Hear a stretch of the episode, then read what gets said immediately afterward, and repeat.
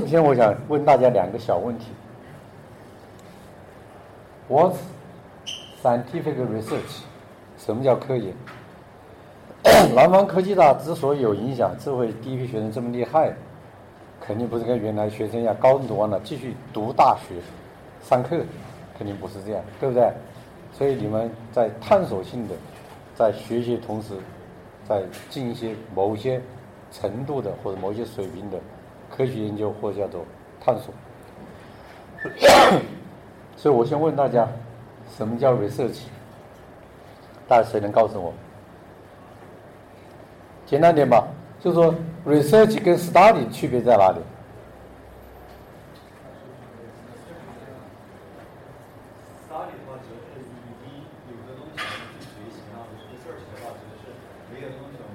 ？Perfect，这个回答完全是正确的，啊，就是 study 呢，是我们学习已经成体系、已经知道的，被被大家很共熟悉的，只不过我们需要来掌握它的，叫 study。当然，有时候把 study 扩展一点点啊，可以稍微前进一点点。Research 呢，就是身上 unknown 不清楚的，我们要去探索。所以想到这里，我突然想起来。我跟我们陈老师是师兄弟了，是吧？很荣幸啊。这个我们的美国老板呢，Fred Lato，他跟我说了有一次，我一辈子都记得这他说一句话，他说这个这 research is adventure，adventure 是什么？是冒险。我从来没想过研究是冒险，研究就是探索嘛，是 probable 是吧？是什么什么都可以，但它是 adventure，所以这里面呢有很多未知的，弄完是没有的。我我的理解是这样，是吧？但不管怎么样，是 unknown 的，需要你去探索的。但这里面呢，也不要把维特吉弄得太高山大了。这跟那个 study 一样，我觉得它两者之间有一个，两者之间有一个这个。要是这是 study 的话，我自己个人理解啊，因为既然是南方科技大嘛。想什么说什么，错误了我们可以纠正过来，是吧？我觉得这里面有有一个 area 是 cover together，就是你的 study 也可以走前面一点点，但是 research 呢不一定个个都是高上大的，有些东西不一个不恰当的比例。我们今天要做个研究，做研究之前我们要做什么东西啊？做研实验方案，对不对？做方案前我们要先要干什么事啊？先要把这相关的 background 都搞清楚，哪些的新的研究进展，哪些的问题，对不对？所以在做这件事情，有一个英文单词叫什么？叫 paper research，啊，这叫 research。只不过别人没有总结给你看，等你你在看的过程中啊，你在要 figure out，要想清楚里面哪些存在的，你归纳完了还提出一些问题来。是吧？所以这我的理解不一定对啊。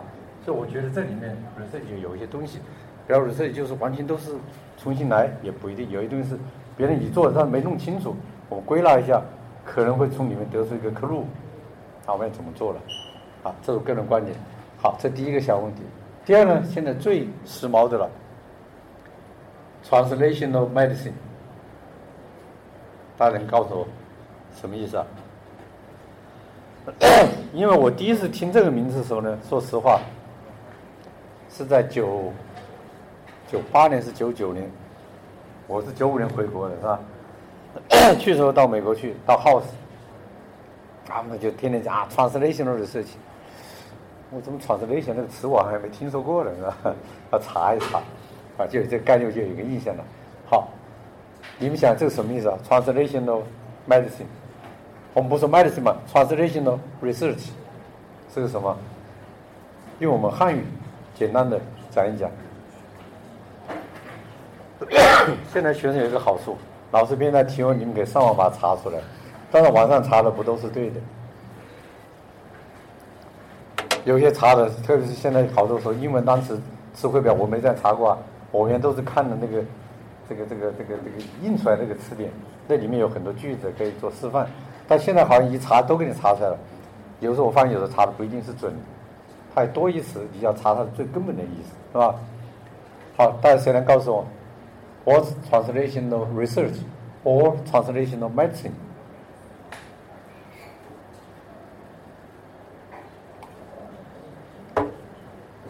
好，待会我们给大家看几个例子啊。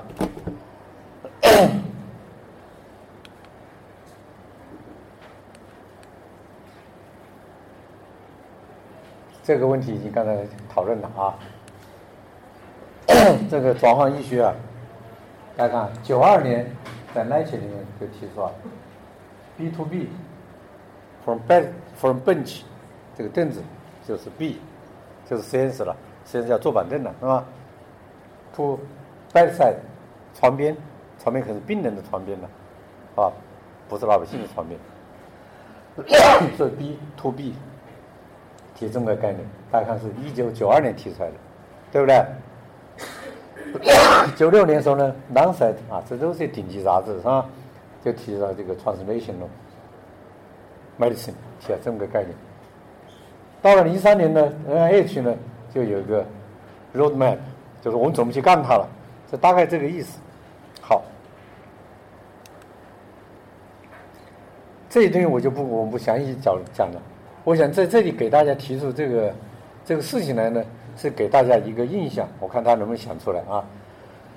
到目前，美国已经看，这是几年前呐，已经大量的这个大学建转行医学研究中心，这叫 tons of money，成吨的钱堆在里面去做研究，是吧？然后英国也是这样，欧洲也是这样，都这样干了。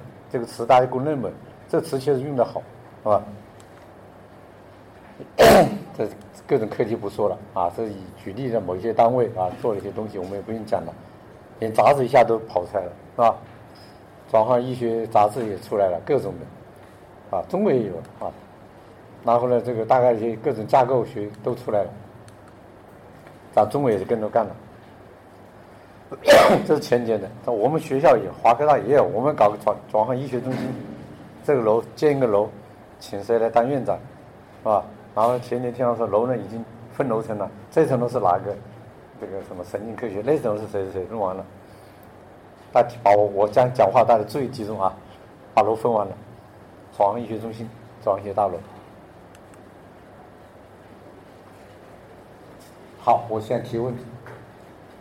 When did the translational medicine research carried out or started？什么时候转换医学研究开始的？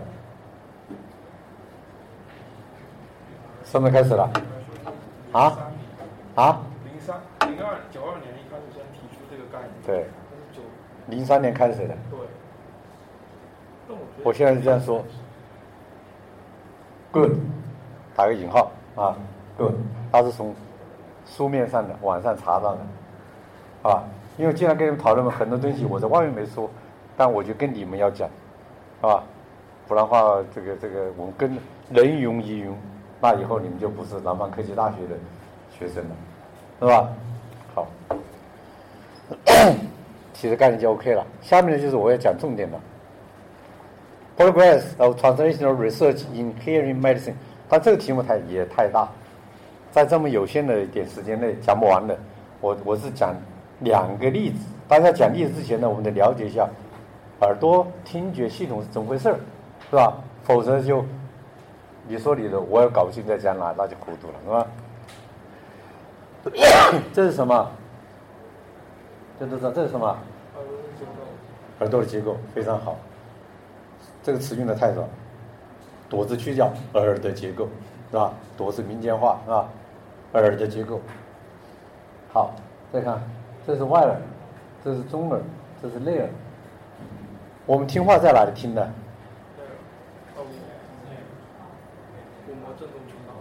啊，看看，这就是在思想了。内耳是一一言中的，但是我说听是哪听的？就是内耳听的，这种凭直觉觉得内耳是最关键的部位，内耳听的。但是这个同学很好补充了，哎，从鼓膜振动传进去，这个过程是吧？然后我们这么，我们的思维在哪里啊？在大脑，在这里听到了，就跟在这里想到了一样，对吗？我这心里在想，当然未来可能心里真的可以想的，现在也不知道，是吧？现在我就想，真的内耳就听到了吗？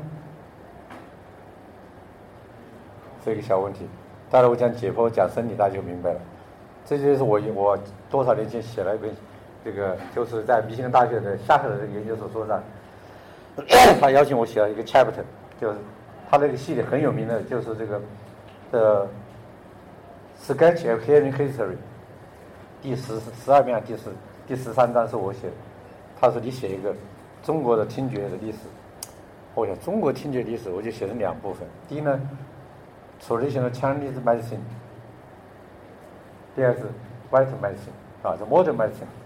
结果这个 modern 我费了很大的力气写完后很累，为什么呢？当时啊，这说的十多年、十年以前的事情，咱们中国在听力学的原创几乎没有，有很多老师们很厉害的工作，但是是从国外学好国内开上的，很遗憾就不能在世界儿科史上面来画上一笔，没法弄。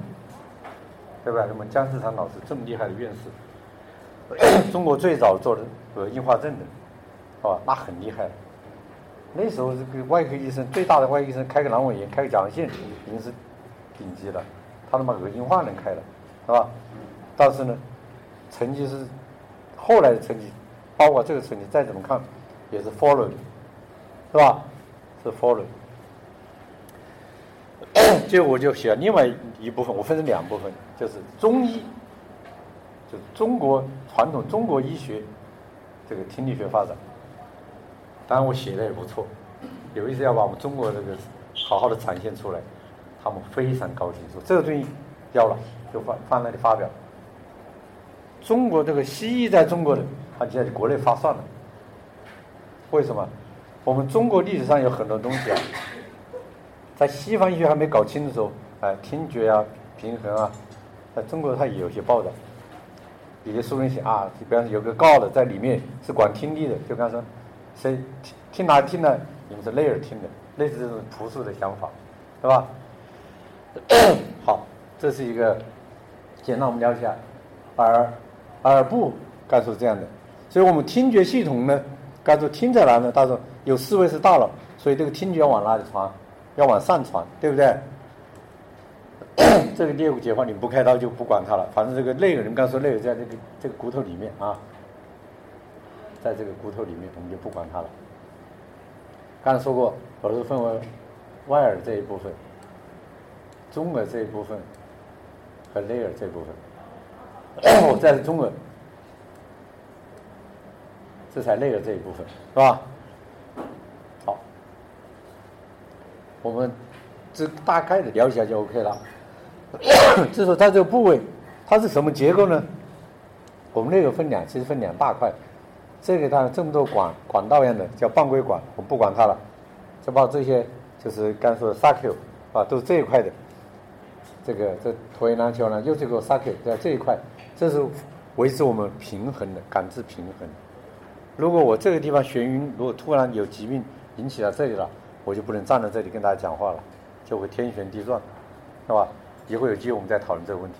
今天重点讲听觉，就讲这一块。大家这块长得像什么？啊，这看的还不典型，哎，对，看这个长长得像什么？像个蜗牛壳，对不对？所以叫耳蜗 c o c k 把壳的外面削一部分出来，里面它是这样分隔的。分隔里面呢，这个壳叫做骨头骨麋鹿。什么叫麋鹿啊？labyrinth。医学解剖的词是麋鹿，但是我们在平时老百姓用的里面，麋鹿就类似迷宫的意思，对不对？进去就出不来了，很糊涂。好，这个耳蜗，刚才骨麋鹿里面骨头去掉，我们叫膜麋鹿，啊。最最重要的感受听觉的，他说内耳，现在大家指就指这一块了。叫 organ of corti，叫 corti 是气，啊，好，再看膜麋鹿就这样的结构，corti 气就这样的结构，里面就有内毛细胞、外毛细胞。待会我们讲功能的时候，就会从这里就开始来进一步来分析了，啊，就看得更清楚了啊。这我们讲就大概就 OK 了，这这个内毛细胞、外毛细胞，这个声波以筋膜振动，然后传入去神经，就顺着这个神经传上去，传到大脑。这是我们在临床用 CT 把裂骨能不能做活体，不能做解剖了，是吧？但我们可以检查它的状态，进入 CT 做的这么一个重建，额外的重建，啊，这就是额外的结构。好，刚说内耳里面主要的有，就是听觉部分是叫耳蜗，耳蜗里面的真正的器官我们称为 organ of corti，叫 corti 是气，内毛细胞、外毛细胞，啊，这个时间关系我我不讲太复杂，我们了解它就是这个基底膜振动、听觉冲动就这样传进来的，传进来后，啊，很复杂的纤维结构。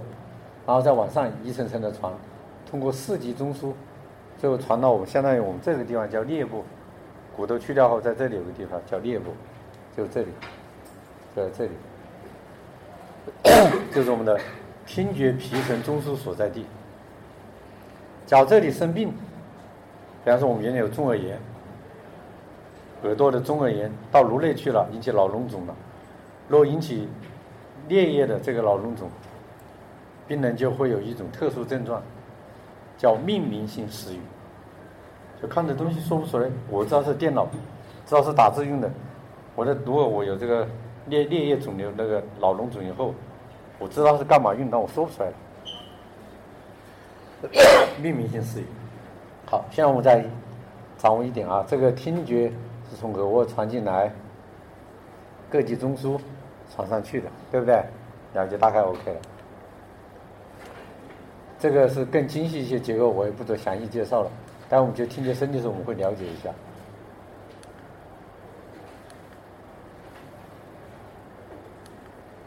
现在看看声音是怎么传到耳耳朵或者传到大脑里面去的。就刚才这位同学说的啊，鼓膜还震动，如果把鼓膜挖掉了，听力会损失很多，大概会损失六十 dB，啊，就在上面。你们学物理都会学得非常好。啊，这个 dB 呢是换算出来的，不是一个绝对声压，是吧？是两个声压比换算出来的。比如说，通俗一点，你看这是零 dB、十 dB、二十 dB，甚至有的听力会比零 dB 还要好。他想零就是没有声音了，对不对？那为什么还有声音呢？这个零 dB 是我们，比如说你们都叫做正常听力青年人。首先是正常健康的，听力也正常，没耳朵没得病的，还是年轻人。你们的刚好听到声音的这个声强，就叫零 dB。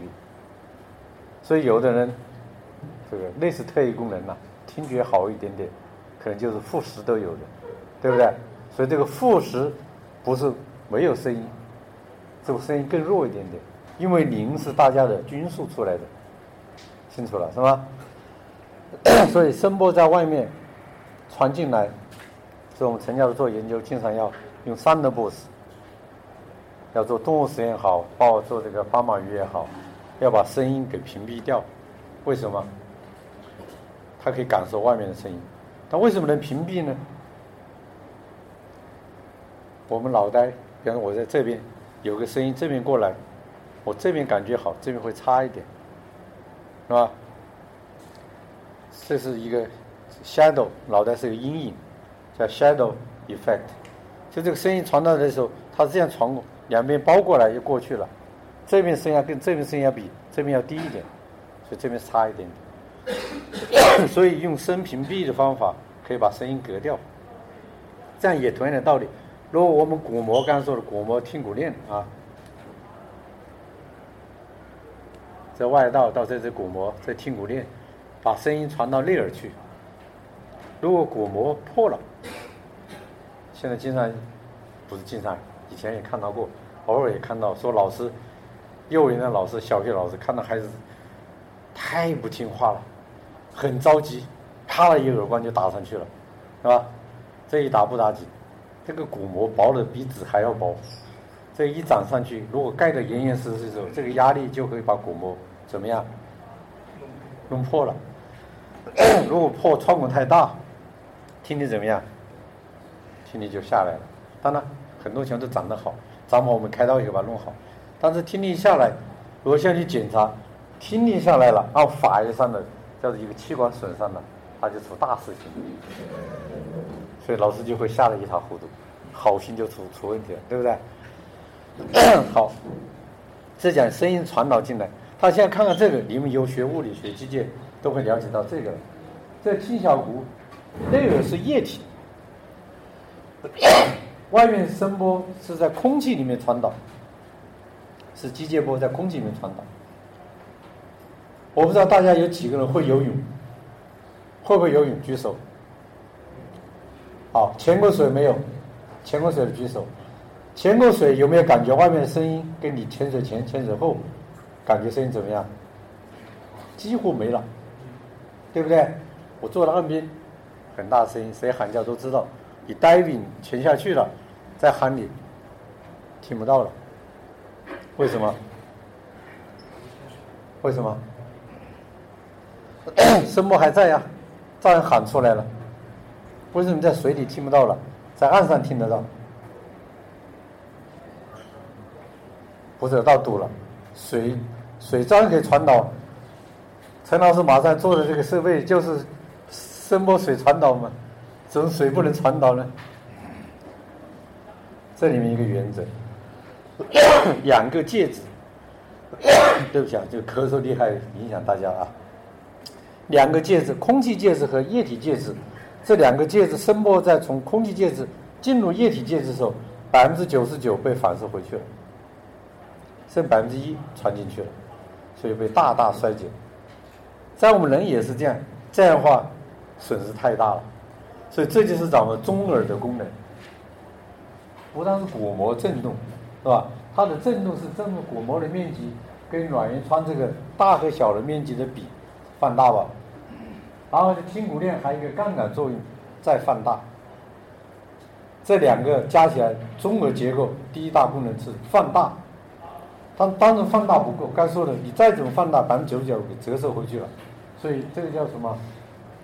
偶联匹配，鼓膜的声波转到这个小鼓膜的声波，直接推动它的液体在振动，这就是中耳的功能。好，贝多芬大家知道，著名的音乐家、钢琴大师，啊，最好。最有名的曲子叫什么？《命运交响曲》是吧？我知道他的命运是跟他自己写的，让他跟命运抗争，还是给别人写的，是吧？但是有一条，他很不幸患了耳硬化。耳硬化什么概念呢？就是这个这个听小骨啊固定了，不能震动了，遗传了，慢慢的就发生了。不能震动了，他后来不能听，怎么办？那个还是正常的，对不对？所以呢，说他经常这是示意的，怎么会用这个听呢？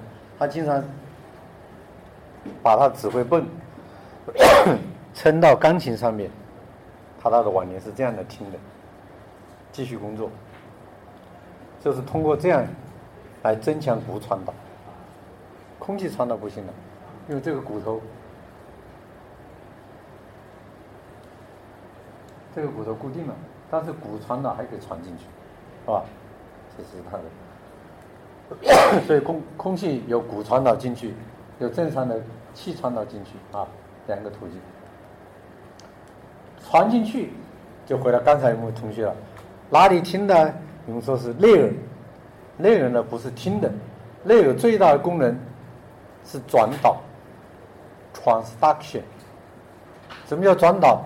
我们外界我的声音，老师讲课平时听到的音乐，都是一种声的机械波，对不对？机械声波，到了我们脑袋里面去，我们听到的，我们感到听到实际上是电波，对不对？这个电波哪来的？就是靠我们 coatis 器，就是内耳的。耳蜗部分啊，奥格玛考体，考体里面的这个结构，主要是靠毛细胞和它相关的结构啊，这是毛细胞，这是盖膜，这是基底膜，它们共同组成了一个结构。然后，当那个液体在振动的时候，基底膜在振动的时候，转换成毛细胞的毛细胞的纤毛的蛰伏。纤毛蛰伏就是以后你会学到离子通道打开，离子走到细胞里面，就形成了电流、电压，最后释放神经递质，啊，就顺着这个神经纤维往上传了。这清楚了吧？所以，耳蜗毛细胞的功能是什么？传是大线，转导，这很重要。这跟当我待会要讲的两个关键例子密切相关的啊。这是毛细胞啊，这是内毛细胞，外毛细胞上排，但这东西是彩色的了，还没有我这个做硕士的在国内做的比这还漂亮，是吧？这些我他们说上网去查就这玩意，我后来发现不漂亮，啊，有点失真，啊，但是大家理解一下就行了。好，除了转导外，耳蜗里面还有一个功能，就是当然基底膜啊，耳蜗的这里叫底耳蜗底，这叫耳蜗顶，底部呢，它的功能是感受高频声，这要记记住了啊，顶部的感受低频声，这跟它的基底膜的宽窄结构啊。等等都相关，我们不用不管那么多了，了解这个就行了。就跟这钢琴 Piano 的钢琴一样的是吧？它这个基底膜从底向顶，它的频率感受敏感性是从高频到低频。好，现在我有个小问题，常识，我们在讲话叫什么频率啊？哎，对了，都没错，中频没错，低频没错，因为男同志说话声音低。啊，像像我们彭老师说话声音就高一点点，啊，然后我们语都叫语频，五百到三千或者五百到两千，这都叫语频。但是我们耳蜗不一样了，耳蜗可以从很高到很低，人的啊，如果是豚鼠就听得更厉害了，像我们人的可以听到八千，最高听到八千，还高一点都有可能。啊，这个豚鼠呢，可以听到四万五万，我们做 d n p 可做实验，啊，可以四万五万，啊赫兹。这不同的耳蜗结构，不同的这个总数，它会敏感性不一样。但是我们记住一条，耳蜗从底周到顶周是感受的声音的是从高频逐渐向低频过渡，这就是原理。这个这叫部位学说啊，这个原理哪来呢？重要的是这个 f o r b a x y 啊，一个匈牙利人，后来在密西根这个那里也做过研究，在我们很高兴，他这里做过研究。他做了什么研究呢？大家看看，他把可代瓦就是尸人的尸体耳蜗打开，他是他跟你们一样的一。背景，他不是医生。打开后，给一个声音，然后测它来的时间和振幅，这就发现不同开的部位的开的洞洞，是吧？从底周到顶周，哎，不同的频率传导的这个地方是不一样的，最大振幅位置不一样，啊，从底周到顶周啊，大家看，啊，从高频到低频，所以这样呢，它这就这是一个。安维罗法就是一个它的一个这个波幅的一个一个这个包容是吧？总的来说，大家看不同的频率啊，from step 这是这是最最底座的地方，steps 啊，这个从五千啊到往上走，走到三十，到往顶走是吧？它得出这个理论，像在基底膜啊，这是底周。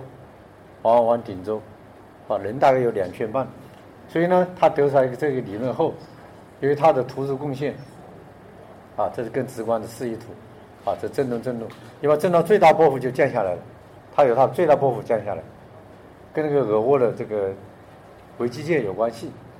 好，通过他的工作，使我们了解了耳蜗的声波是怎么传导的，所以他呢，因此呢，在一九六一年也获得诺贝尔生理医学奖。每次我讲课，导师为什么 otolaryngology 耳朵放前面？找了一千条理由啊，随便讲的。其中重要理由之一，啊，我说是 N 年前啊，只有两位耳鼻喉学界只有两位诺贝尔奖，就直接在耳鼻喉领域做的获得诺贝尔奖的，都在耳科领域。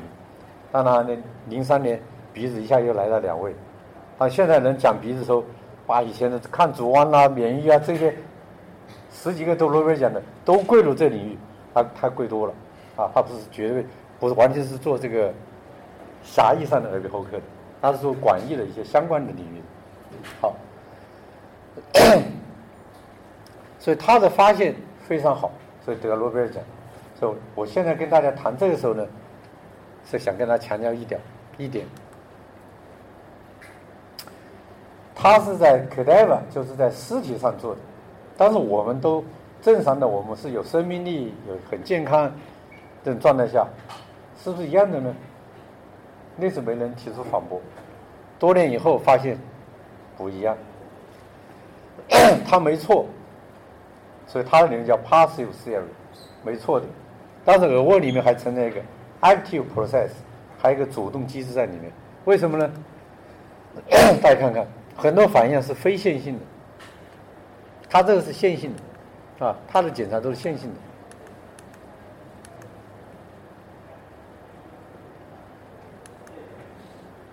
后来发现耳蜗的很多功能。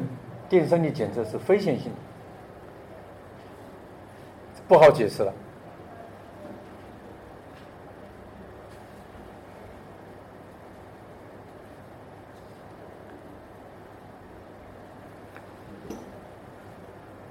这是在零一年，好像是在这个哦零三年，在美国 ARO 的会上，Camus 在那说。是年度的这个获奖者，他的什么贡献呢？他就是发现了耳蜗里面的耳声发射。我们耳朵是干嘛？是听声音的，对不对？结果他在外道里面检测到声音了，说我没给声音，他自己有个声音出来了，所以叫做 campus echo，campus 回声，或是给一个声音，过了一段时间它才出来。但是他得了这个，发现这个以后。我记得零三年当时我参加爱好会，这我用照相机照他的一个照片，他就说，我当天晚上对天都快亮了，回家跟这个夫人说，我这次不得了了，重大发现，就是有这个耳声发这个事情，重大发现。说完了呢，他就投文章写啊投，写一个 reject 一个，写一个 reject 一个，我估计他写的都是那些 science，最后没办法在美国天气学报上发表。但是自从这个文章发表，虽然文章不是很大的杂志，不是很好的分，impact factor 不高，但是接下来大量的研究就 follow 他了，啊，就证实这个事情还有很多，我就不说了，只把这个事情讲。提这个事情想告诉大家，学术权威我们要尊重它，但是不要限制我们的科学研究思维，对不对？否则他，冯贝斯说了，耳蜗就是这个 passive theory，这玩意不对呀，这玩意其实，其实为什么他零三年该不对七九年他发表论文的？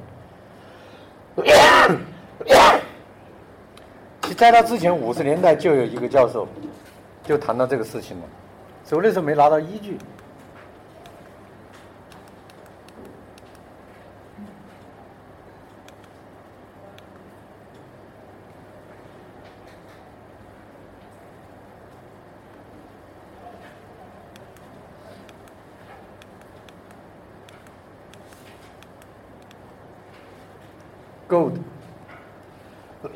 上世纪五十年代，他就说有这么个事情，能够有声音，只不过他没有依据。后来随着科学技术的发展，很多东西能够把记录下来，所以开门是把它做到了。做到后的意义在哪呢？当然，后来很多研究就发现啊，跟毛细胞的这个能动性 （activity） 有关。啊，跟毛细胞的结构有关，这就是回声。它这个呢，是举个例子啊，给两个频率 f one、f two，啊，两个不同的刺激声频率，然后他来用数学公式来计算，然后外耳道记录的声音，里面有个二 f 一减 f 二，这个声音不是你给的声，是吧？记录到的，所以这就是当称为回声，所以叫 auto acoustic emission，是吧？耳声发射，当然耳声发射有很多类型，这是在临床上用的最多的一种类型。所以很多临床医生呢，在讲这时候，说什么叫耳声发射？耳声发射就是二 f 一减 f 二。要是我们陈老师一听，就会感到很很可笑了，是吧？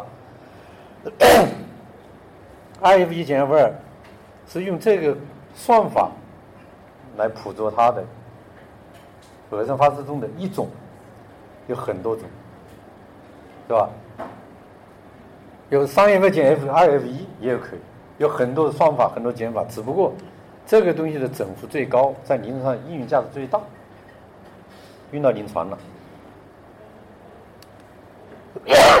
这个毛细胞各种结构有关，时间关系我不做详细介绍。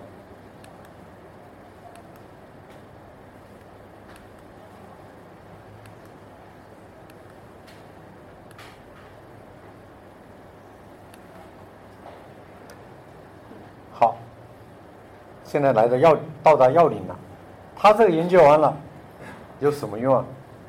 你们弄半天弄弄弄，是吧？有什么用呢？我们就讲讲听力。可大家也有可能接触过有听力障碍的小孩或者成人，对不对？这个据我国报道，这个是在中国零六年。零零年、零六年做了两次这个流调报报道，听觉言语残疾人是五类残疾之首，这是零零年的。有多少人呢？听听觉言语残疾的人，残疾有个相对概念啊，不是完全都听不到了，那是全聋。这个残疾是指四十 dB 以上的啊。刚才我们正常零 dB 了，是吧？它四十 dB 以上的残疾人有两千零五十七万，在中国就有这么多人。到了零七年，还是这么多啊，两千七百万，这量相当大。而且每年呢，我们生孩子现在虽然在 birth control，但是每年不少新生儿里面，比方说千分之三，实际上大概千分之一左右，出生就有听力障碍。所以出来就听上，你也不知道他这个听力是不是好，因为很多开始出生不知道了。好，其他的我不讲了。刚听力的这个障碍我不讲啊，这个我们讲耳聋分类。耳聋呢，根据我刚才解剖，如果在外耳和中耳损伤的，我们叫 conductive hearing loss。传导性的，如果我们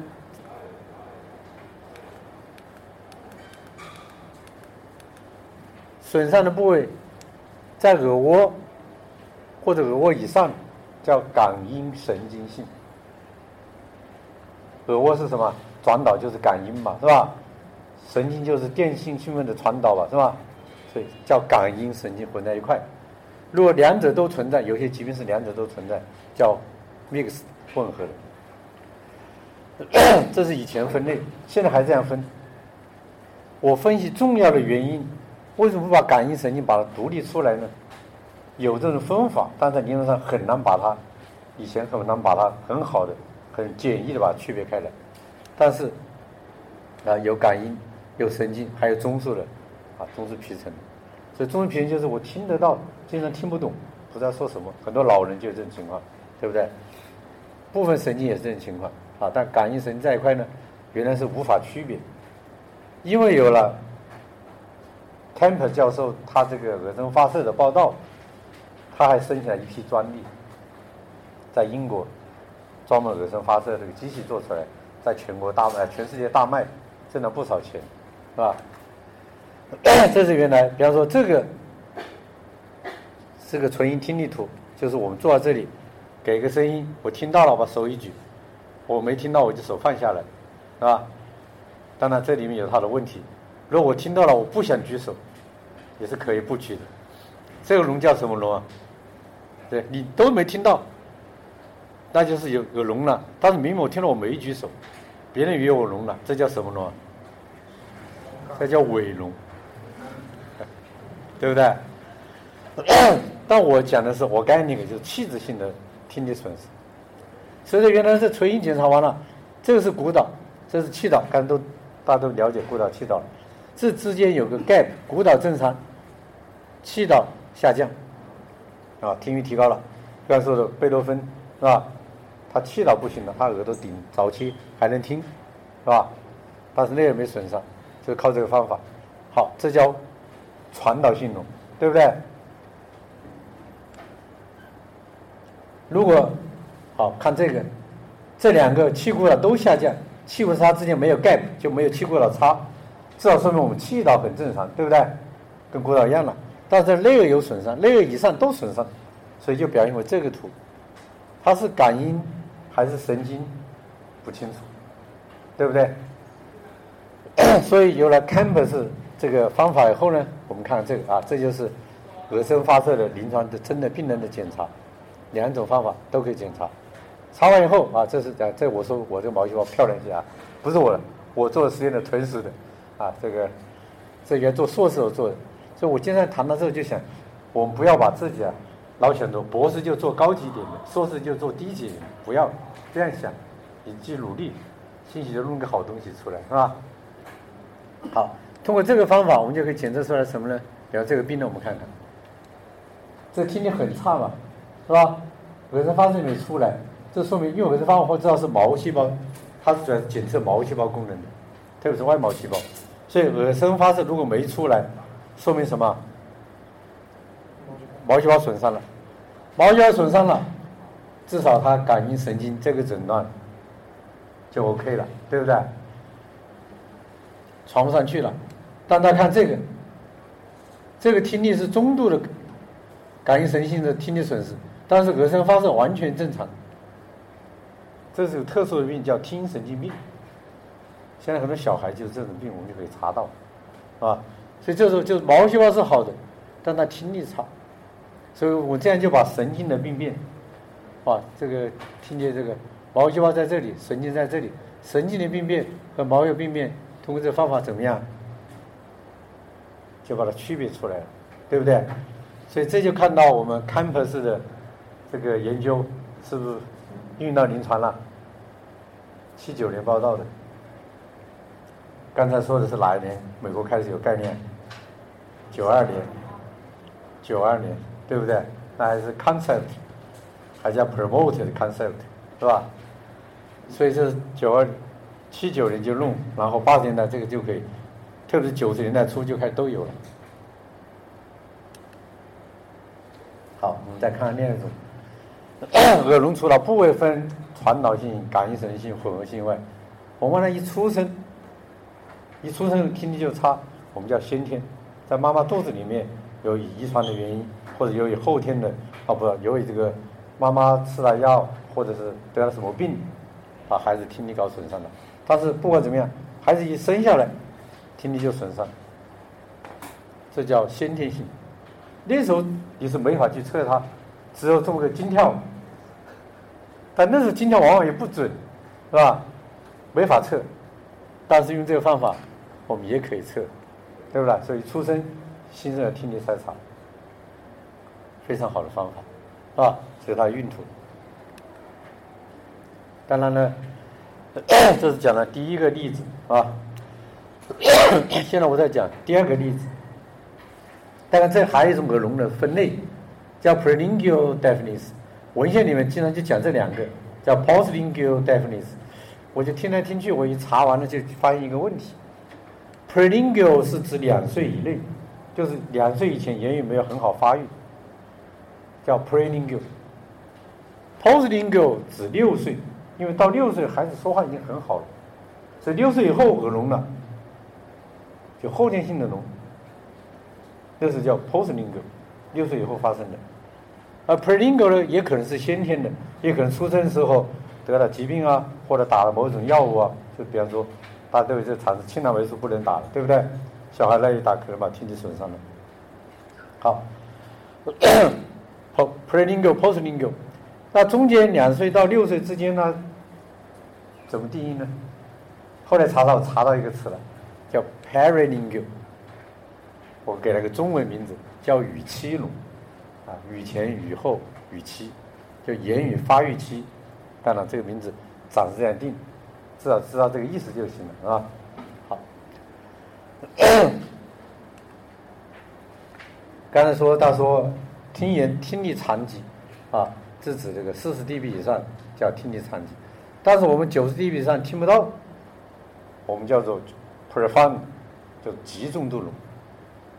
老百姓叫全聋，它真正全的定义呢是到一百一十 dB 了，啊，我后来因为上课我经常查一些东西，在很老很老书里面查到，哦，一百一十 dB 以上才叫 profound，哦，才叫 total，就老百姓说的全聋，但现在一般呢我们就指的 profound，都指的九十，当然 WHO 呢又改了，用八十 dB 以上，啊，这个没关系，大家了解一下。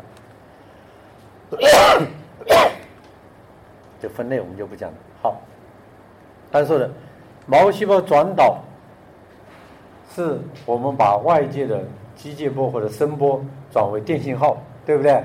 向上传，这是转导的过程，我们就不管它了。看看这个，这是在零几年，零八年、零九年我忘了。这个春节联欢会春晚的时候。不知道哪几位同学看过当时当时的春晚？现在模仿太多了，男的女的老少都在跳去了，是吧？当时所以说感到震震惊，是吧？当时感觉，所以都是觉得跳得好，果然投票第一。当时 站在最前面的这个漂亮的小姑娘，姓台，叫台丽华，她就是 postlingual deafness 语后聋，小学时候。得了某某病，打青霉素还是柠檬素我不知道，打聋了。后来到武汉的残联，后来到北京的是国家残联，很聪明，更重要是勤奋，所以呢，编了这么个舞，他做领舞，现在是中国残联的艺术团团长，当然年纪大了，也结婚了，是吧？但是小，为什么他跳了这个？大家感到很震惊。其实换着你们跳不一定比他差，肯定比他还要好。震惊的原因，他是 profound deafness，他听力有问题，而且严重的听力障碍。这一对孩子都是这样。其实当时我已经能做人工耳蜗了，我就想我应该跟他做个人工耳蜗，啊，帮他改善听力。为什么呢？为什么以前都是助听器？为什么助听器给他帮不了太大的作用？当然可以感到声音，他不能正常听得很清楚，不能这么流利的学习语言，所以就成了听言残障。所以他讲话都哎哎哎哎，都是这样的讲话，对不对？以前对这样的情况，我们有一个叫 deaf mutism，叫聋哑症。现在有点小常识。我们经常原来很多在门诊做的时候，家长来，哎，医生，你看他的孩子的舌头，看他的声带，说怎么了？还不会说话？舌头没问题，声带没问题，不会说话，为什么？